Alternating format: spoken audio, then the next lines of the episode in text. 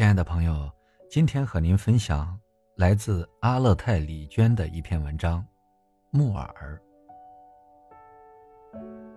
阿勒泰连绵起伏的群山背阴面有成片浩荡的森林，那里安静绝美，写着秘密。木耳一排排半透明的立在倒伏的树木上，它们是森林里最神秘。最敏感的耳朵，总会比你先听到什么，更多的知道些什么，却不为你所了解。那时候，知道这山里有木耳的，还只是很少的几个人。他们把木耳采回家，也只是自己尝尝鲜而已。我妈却想靠它发财，我妈一心想找野生的木耳，她爬山峰。下深谷，出去的一天比一天早，回来的一天比一天晚。每天回来，头发乱糟糟的，疲惫与失望折磨着他。终于有一天，他从森林里回来，拿着一根小树枝。树枝的梢头接着指头大的一小团褐色的、嫩嫩软软的小东西，像一个混混沌沌、灵智未开的小精灵。那就是木耳。从我妈找回第一朵木耳开始，生活中开始有了飞翔与畅游的内容，也有了无数次的坠落和窒息。当晾干的木耳攒够六公斤时，我们把它仔细的包装好。我妈提着装有木耳的箱子，搭上一辆运木头的卡车，去了山下。那天半夜时分，我妈才回来。他兴奋地告诉我们，在山下小镇，一个干部模样的人想买木耳作为礼品，他把六公斤木耳全买了，八十块钱一公斤，这远远比我们靠小店做生意赚得多。我妈高兴的只想飞回来。那个夏天，真是漫长。我不知道究竟弄了多少木耳。每次我妈下山想要木耳的人便闻讯而至，简直跟抢一样。我们就顺势把木耳价格涨到了一百块钱一公斤。渐渐的，另一些人也开始采木耳卖木耳了。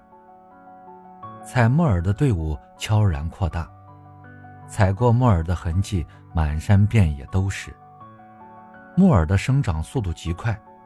尤其在下过雨后，但采木耳的人一多，它的生长就赶不上采摘的速度了。木耳明显的少了，于是除了采木耳，人们又挖党参、挖虫草，只要是能卖钱的都挖。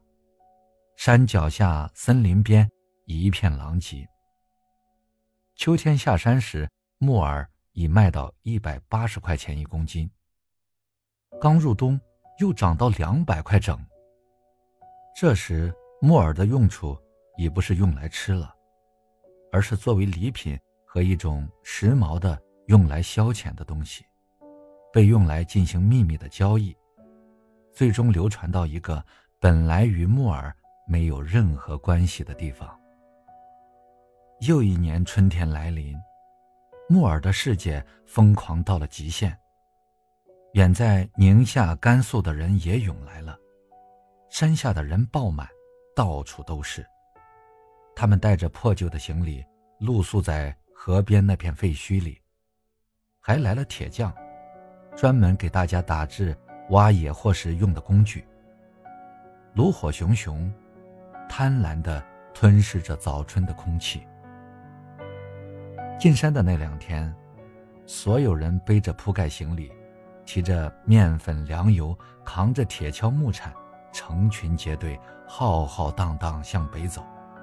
进山，进山，对木耳狂热的渴望照亮了他们暗黑而疲惫的脸。来订购木耳的人已把价格出到了五百块钱一公斤。我们真的有点怕了。我对我妈说：“今年，我们还去弄吗？”他也怕了，但他想了又想，说：“不弄的话怎么办呢？你看，我一天天老了，我们怎么生活呀？那么，我们过去又是怎么生活的呢？那些没有木耳的日子，没有希望又胜似有无穷希望的日子，那些简单的、平和、喜悦的日子，难道不是生活吗？我们几乎要忘了。”忘了森林里除木耳之外的那些更多、更广阔、更令人惊喜的一切。就在那一年，像几年前突然出现一样，木耳突然消失了，仿佛从来就没有出现过一样的没有了。森林里曾有过木耳的地方，都似梦一样空着。真的什么也找不到了。大风吹过山谷，森林发出巨大的轰鸣。天空的蓝是空空的蓝，大地的绿是空空的绿。木耳没有了，森林里每一棵浮倒的树再也不必承受什么。它们倒在森林里，又像是漂浮在森林里。我觉得那一年，每一个人都在哭。木耳再也没有了。其实我们对木耳的了解，是多么不够啊！那一天，我一个人进山，走了很远，看到前面有人。那是我妈，她还在找。远远的，我就看到她的附近有一朵木耳。整个世界，最后的一朵，静静的生长着。但他没有发现。我站在那里，久久望着他，直到看着他失望的离去。